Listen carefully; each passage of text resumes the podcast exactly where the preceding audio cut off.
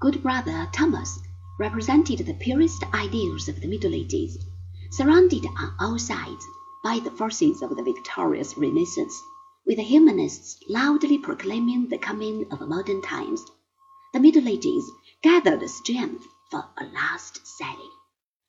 Monasteries were reformed. Monks gave up the habits of riches and vice.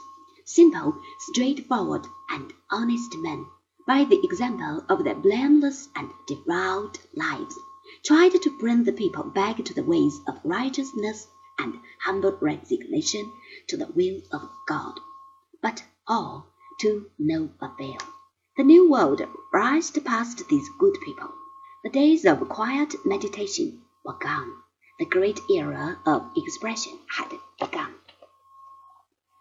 Here and now, let me say that I am sorry that I must use so many big words. I wish that I could write this history in words of one syllable, but it cannot be done. You cannot write a textbook of geometry without reference to a hypotenuse and triangles and a rectangular parallelepiped. You simply have to learn what those words mean or do without mathematics. In history and in our life, you will eventually be obliged to learn the meaning of many strange words of Latin and Greek origin. Why not do it now? When I say that the Renaissance was an era of expression, I mean this. People were no longer contented to be the audience and sit still while the emperor and the pope told them what to do and what to think. They wanted to be actors upon the stage of life. They insisted upon giving expression to their own individual ideals.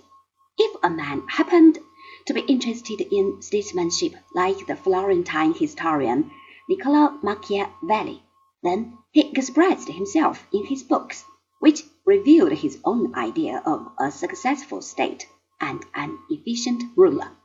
If, on the other hand, he had a liking for painting, he expressed his love for beautiful lines and lovely colors in the pictures which have made the names of Giotto, Fra Angelico, Raphael, and a thousand others household words wherever people have learned to care for those things which express a true and lasting beauty.